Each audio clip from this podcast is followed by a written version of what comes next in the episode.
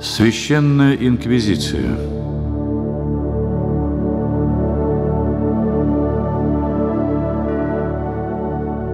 В то время как в России Иван Грозный вел политическую войну со своими подданными, уничтожая мнимых политических изменников с помощью опричнины, в Европе шли религиозные войны европейских монархов с собственным народом посредством инквизиции.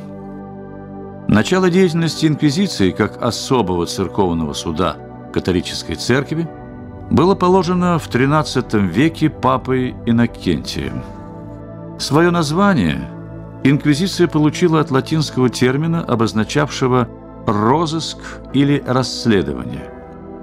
В обязанность инквизиторов входило расследование преступлений против католической веры и суд над теми, кто эти преступления совершал. Инквизиция действовала почти во всех католических странах. Однако, чтобы еще более расширить ее полномочия, в середине XVI века папа Павел III учредил особую папскую инквизицию, которая стала называться также священной канцелярией. Она получила от папы право действовать во всем христианском мире. Эта папская инквизиция просуществовала до XX века и была реорганизована только в 1965 году.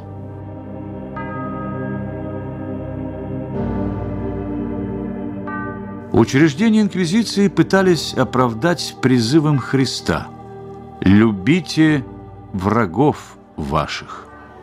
Инквизиторы объясняли весь ужас пыток и смерть на костре проявлением любви к врагам церкви. Будто бы через физические страдания и смерть еретика они заботятся о спасении его души. Их лозунгом были слова – Лучше разрушить тело, чем дать погибнуть душе. Однако те методы, которыми инквизиторы пытались спасти души еретиков, не поддаются описанию. По высказыванию историков инквизиции, перо опускается, не в силах вынести тех зверств и ужасов, которые творились священной канцелярией. Служителям инквизиции было строго предписано не руководствоваться состраданием. Выбранная жертва связывалась такими путами, пишет один из современников Инквизиции, вырваться из которых было невозможно.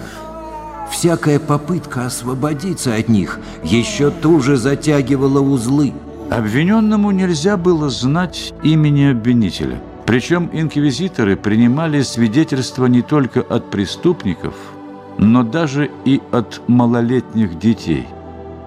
Формально подозреваемому разрешалось иметь адвоката, но никто не желал его защищать, так как в результате и сам защитник мог оказаться под подозрением.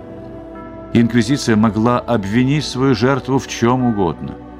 Согласно правилам расследования, само наличие обвинения служило доказательством его обоснованности. От суда Инквизиции не спасали ни социальное положение, ни пол, ни возраст, ни даже смерть.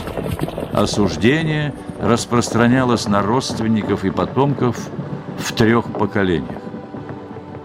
Крестьянин, защищавший свою собственность от грабительства слуг священной канцелярии, девушка, не соглашавшаяся на порочную связь с ними – ученый, изучавший непонятные для инквизиторов законы, все они могли быть обвинены в сношениях с дьяволом. Их пытали, а затем сжигали заживо.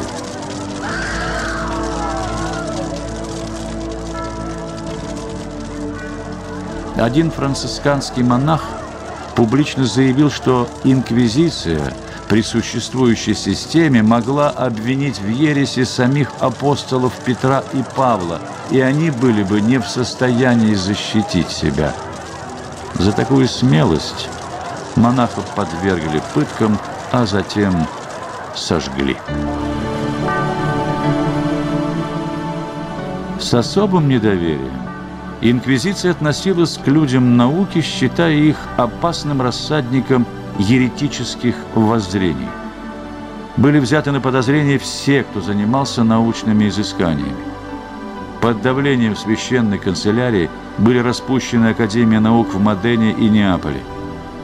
Испанский философ Вивес в начале XVI века писал «Мы живем в столь тяжелые времена, когда опасно и говорить, и молчать, так как и в том, и в другом случае вам могут приписать великое множество проступков, Ему вторит один итальянский богослов того времени.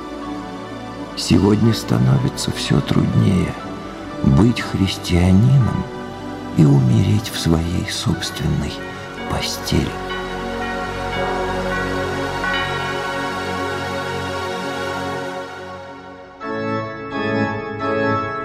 В 1555 году вновь избранным папой становится Верховный Инквизитор, принявший имя Павла IV. Несмотря на преклонный возраст, а ему в момент избрания было 79 лет, Павел IV продолжал с прежним рвением преследовать еретиков. Хронисты отмечают, что он не пропустил ни одного еженедельного заседания инквизиционного трибунала. Ему всюду, даже в своем ближайшем окружении, мерещились еретики, которых он старательно уничтожал. Находясь на смертном одре, папа завещал оказывать максимальную поддержку священной канцелярии. Павел IV управлял римской церковью всего лишь четыре года, но за это время он сумел настроить против себя всю Италию. Сразу после его смерти римляне напали на Капитолий и разрушили статую Павла, установленную в его честь еще при жизни понтифика. Голову же статуи вывалили в нечистотах и бросили в Тибр.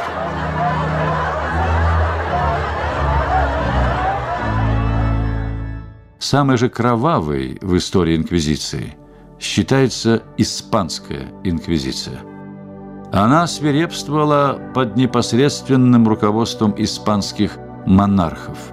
Даже в 1826 году там еще пылали костры священной канцелярии, но это уже был закат непобедимой организации. Едва ли человеческий ум когда-либо придумает нечто более жестокое и мучительное, чем то, что применяли для спасения душ еретиков инквизиционные трибуналы. Сотни тысяч сгоревших на костре, миллионы томившихся в тюрьмах, искалеченных, отверженных, лишенных имущества и доброго имени – таков общий итог деятельности Инквизиции.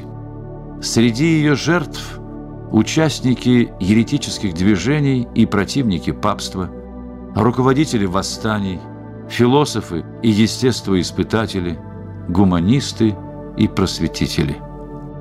Имена многих людей благодаря инквизиции стали символом верности патриотическому долгу и научным убеждениям. К числу наиболее известных жертв священной канцелярии – принадлежат Николай Коперник, Галилео Галилей, Иероним Савонаролла, Жанна Дарк и Джордано Бруно. Весь ужас Инквизиции с ее бесчисленными жертвами стал для западного христианства историей церковного террора и преступлений против человечности.